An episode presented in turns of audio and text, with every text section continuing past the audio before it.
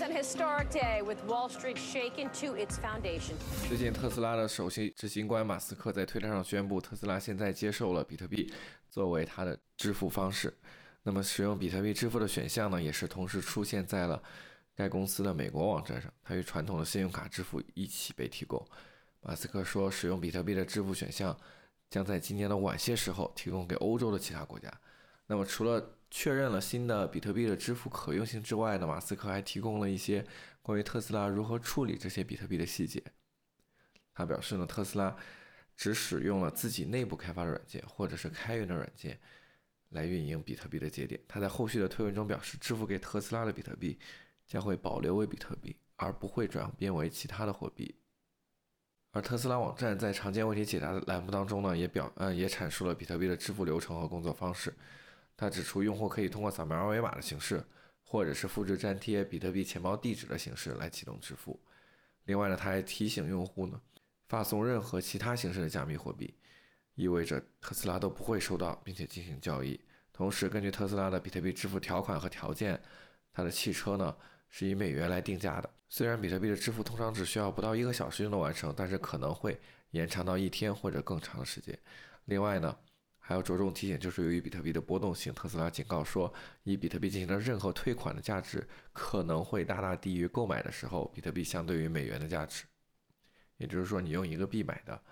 呃，特，也就是说，你用一个币买的特斯拉汽车，可能过了一天之后，你想退的时候，因为币价的增长，你收到呢就不会，就没有一个币了。那飞猪觉得这里面比较重要的信息呢，主要是有两点。第一点呢，就是特斯拉只接受了。比特币是一种加密货币，虽然是马斯克在推特上呢不断的对狗狗币进行宣传啊，表现他对狗狗币的热爱，但是呢，特斯拉公司这一次并不接受任何其他形式的加密货币，这个呢也是相当于承认了比特币的绝对领先的加密货币的地位。第二个呢，也是最重要的一点呢，飞猪感觉就是特斯拉并不会把比特币转换成任何形式的其他货币来进行存储，这样呢带来的好处主要就是第一。呃，所有特斯拉收到的比特币都不会在交易所所中所中出现，也就是说不会造造成卖盘的压力，